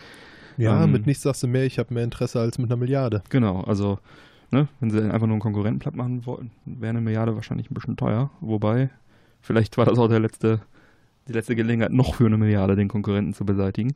Ja, was hat Google gemacht? Sie haben es nicht äh, einfach ähm, stillgelegt und nicht einfach in Google Maps sozusagen aufgehen lassen, sondern sie benutzen die Daten tatsächlich, um die Daten von Google Maps zu erweitern. Also sie verwerten die Daten aus Waze, lassen sie in Google Maps einfließen, sodass also auch Google Maps weiß, wo äh, Staus sind und so weiter, das aber nicht explizit anzeigt. Also Waze zeigt es dir noch an, Waze sagt, hier ist ein Blitzer, hier ist ein, hier ist ein Stau, hier ist eine Baustelle, hier ist das. Und Google Maps nimmt einfach die Daten und leitet dich entsprechend um, sozusagen, ohne dir das zu erzählen. Ja, Waze verbessert quasi nebenbei einfach Google Maps noch. Das ist jetzt das, der Effekt, der daraus entstanden ist. Ne? Ähm, ich benutze die App momentan sehr gerne und habe auch das Gefühl, dass ich da, oder es ist halt einfach so, dass ich da deutlich mehr interessante Infos halt erhalte, die ich bei Google Maps oder bei Karten oder bei anderen Anbietern einfach nicht bekomme. Ne? Dass mir da wirklich angezeigt wird, hey, da ist ein Unfall, hey, da ist ein Blitzer, hey, da ist dies. Ja, empfehlenswert. Gut, macht Spaß, eine schöne buntige App, die äh, also auch ein bisschen lockeres Interface hat. Ja, vom Design her sieht es Icons sehr und- viel ja. äh, harmonischer aus. Ja, auch so, eher so ein bisschen, also nicht so, nicht so trocken und steif wie einfach Google Maps, sondern so ein bisschen nett gemacht einfach. Ähm, kann ich jedem empfehlen, kostet ja nichts und ist die gute Google Magic auch noch mit hinter. Ich nehme mal an, dass Google Maps da auch vielleicht ein paar Daten zurückschickt, dass sich da, dass sie sich so gegenseitig ergänzen. Spricht eigentlich nicht viel dagegen, das mal auszuprobieren. So viel dazu. Hast du sonst irgendwas erlebt, Mike? Nicht wirklich, nein. Ich führe im Moment ein sehr ruhiges Leben. Das glaube ich dir nicht. okay. Ja, dann, ähm, was haben wir noch? Ich habe noch einen, einen Hinweis. In Folge 12 sprachen wir über ein neues Buch, Dreamcast Collected, Work, Collected Works heißt es. Das war, glaube ich, bei Kickstarter gewesen. Und ich habe mir das jetzt kürzlich vorbestellt. Das kann man nämlich immer noch vorbestellen. Da wollte ich jetzt einfach an dieser Stelle nochmal darauf hinweisen. Ich werde auch den Link dazu in die Shownotes packen, wo man das machen kann. Das Buch soll im November 2018 erscheinen und es kann immer noch vorbestellt werden und ich kann es wirklich sehr empfehlen. Ich kenne Mega Drive Collected Works, das war großartig und ist mittlerweile leider auch vergriffen. Wer also das Dreamcast-Buch nicht verpassen möchte, der sollte da jetzt nochmal zugreifen. Ja, Dann bleibt mir jetzt gerade noch die Frage, wie schmeckt deine Zigarre, mein Freund? muss wirklich sagen, diese Zigarre, ich kannte sie vorher gar nicht, ist wirklich sowas von mild und rund und angenehm, ganz leicht würzig. Das ist wirklich eine ganz, ganz tolle Zigarre. Wir haben auch, glaube ich, noch gar nicht gesagt, was sie kostet. Vielleicht kannst du das nochmal kurz nachschauen. Ja, ich recherchiere mal schnell. Ja, guck mal kurz. In dem Katalog unseres Vertrauens. Im, im äh, John Edsbury-Katalog des Vertrauens. Ich glaube, sie ist ein bisschen hochpreisiger. Das ist wahrscheinlich auch der Grund, warum ich sie nicht mehr, nicht regelmäßig rauchen werde. Für 9,80 Euro kriegst Oh du ja. das Stück. Das ist natürlich. Oder den Boxpreis mit 20 Stück für 169 Euro. Ja, ist momentan nicht drin bei mir, die regelmäßig zu rauchen. Aber es ist wirklich eine sehr, sehr schöne Zigarre. Die gefällt mir richtig gut. Schade, dass sie limitiert war auf 2017. Ja, aber wer John Ellsbury kennt, der weiß ja auch, äh, dass 2018 wieder eine kommt und 19 Ja. und 20 höchstwahrscheinlich auch. Die werden wir uns dann auch. Wir müssen sowieso demnächst mal unseren, unseren Humidor-Vorrat wieder auffüllen für die neue Saison, ja, für die neue Balkonsaison. vielleicht sollten wir da einfach nochmal zu unserem Händler des Vertrauens fahren, Genau. einen genüsslichen Tag machen, ein leckeres Zigärchen rauchen und äh, in dem Zuge nochmal ein bisschen shoppen gehen. Auffüllen, genau. Wie schmeckt denn deine Zigarre, Mike? Ja, eigentlich wie immer. Mit der Don Marco macht man jetzt ja nicht wirklich viel falsch. Ja. Sie ist auch recht mild, lecker, passt zu der Sonne, wenn sie rauskommt, schmeckt auch noch im Schatten, wenn die Wolken sich wieder zuziehen. Ich bin nicht unglücklich, muss ich ganz ehrlich sagen. Ja, ist immer, immer ein ganz guter Griff. Deswegen habe ich davon auch immer noch irgendwo eine Reserve in meinem Humidor. Aber die ist jetzt leider aufgebraucht und mit einem Stückpreis von 2,30 Euro auch äh, Hm, Ja, ganz anderes Kaliber. das ein oder andere Mal öfter rauchen. Ja. Gehört definitiv in, zu meinem äh, Standardprogramm Hört, si- hört, sich, hört sich jetzt so günstig an, die Zigarre, aber sie schmeckt halt einfach auch nicht danach. Ist Ne, also ich, die ist Zigarre. jetzt ja wirklich, äh, ich möchte mal vorsichtig sagen, so in dem Preissegment von den Independent-Zigarren, wo ja einfach nur noch Mist reingedreht ist ist, Scheiße, und äh, ne, äh, muss man jetzt auch nicht drüber reden. Ich glaube, Mhm. das teuerste an diesen Independents ist diese äh, Metallhülle. Metallummantelung, die da drum Ja. ist. Ja, das ist ja grauenhaft, aber ähm, in dem Falle tatsächlich nicht. Also es ist auch eine sehr, sehr runde, leckere Zigarre, die man äh, tatsächlich jetzt äh, durch den geringen Preis auch das ein oder andere Mal öfter rauchen kann. Ne? Ähm, harmoniert auch unheimlich gut mit dem Matcha. Ja, was hältst du von dem Matcha? Also ich finde den lecker, muss ich ganz ehrlich sagen. Hm. Er ist jetzt vor allem nicht süß, was mir immer sehr zusagt. Sehr erfrischend. Und die äh, Inhalte, die da drin sind, also zum einen der Ingwer und aber auch hier diese Nacha-Birne, Mhm. ähm, äh, Nashi-Birne, Entschuldigung, Mhm. sind überhaupt nicht aufdringlich. Ja, mir schmeckt's auch. Was ich sagen muss, ist, also das Sparkling gefällt mir. Das ist so ein bisschen, äh, weil bei dem anderen, was ich da getrunken hatte, war das nicht der Fall. Äh, was mich tatsächlich einen Ticken stört, ist diese Birne. Also wäre die Birne nicht drin, fände ich es noch besser. Aber ich mag es auch. Ich finde es auch lecker. Vielleicht Mhm. probieren wir mal eine Ist andere Sorte noch davon. ne? Ja, nicht im, nicht im Matcha. weil diesen, Also ich, bin, ähm, ich, ich persönlich hasse ja eigentlich Birnen, muss ich ganz ehrlich sagen. Wobei es da bei mir auch eher so die äh, Konsistenz ist. Also ich finde es ganz furchtbar, in Birnen reinzubeißen. hm. Habe ich in dem Fall jetzt ja Gott sei Dank nicht. Nee. Ja, die, ähm, diese andere Marke, die ich da hatte, ich muss mal gucken, ob wir die nochmal irgendwo bekommen. Die gab es halt leider hier nicht. Die hat tatsächlich mehr nach, äh, nach Matcha-Tee auch geschmeckt und war entsprechend auch sehr koffeinhaltig. So mehr so Richtung ähm, Mate ging das. Mal gucken, ob ich die nochmal irgendwo bekomme für eine der nächsten Folgen. Aber dieses Matcha Carpe Diem schmeckt mir schon auch ganz gut. Tja, dann sind wir auch schon durch mit der Jubiläumsfolge fast wieder auf dem Punkt hier mit Stunde 30 angepeilt. Wenn du nichts mehr hinzuzufügen hast, Mike. Außer, dass es schön war und dass ich jetzt noch die Reste meiner Zigarre rauchen werde, oh ja, nicht. Nein. das äh, werde ich jetzt auch noch in Ruhe tun. Genau, ja, dann neue Folgen Männerquatsch erscheinen jeden ersten und dritten Montag im Monat, auch in unserer zweiten Season, im zweiten Jahr. Shownotes und Links zur Sendung findest du auf unserer Webseite www.männerquatsch.de mit AE geschrieben, Dieses Internet. Keine Äs, Üs. damit du keine Folge mehr verpasst. Abonniere uns doch gerne. Die Links dazu findest du ebenfalls auf unserer Webseite und auch mit einer kleinen Anleitung dazu, falls das nötig ist. Und wenn du uns gerne unterstützen möchtest, dann findest du auf unserer Webseite im Bereich Support Us alle Infos, wie du dies am effektivsten tun kannst. Wir laden dich ein, dort zu schauen, was du für uns tun möchtest. Dazu kann gehören, unsere Folgen auf Facebook und Twitter zu teilen oder einfach zu kommentieren. Sei Teil der Community, der Männerquatsch Society oder nutze unsere Amazon Affiliate Links auf der, in den Show Notes vor einem Einkauf. Damit kannst du uns auch unterstützen oder oder oder. Es gibt da einiges. Da ist bestimmt auch was für dich dabei. Ja, bleibt mir zu sagen, bitte empfehle uns weiter. Vielen Dank für die Aufmerksamkeit. Hab einen schönen guten Morgen, schönen guten Abend, eine schöne Woche, ein schönes Wochenende Auf Wiederhören und, und bis, bald. bald. Peace. Ciao.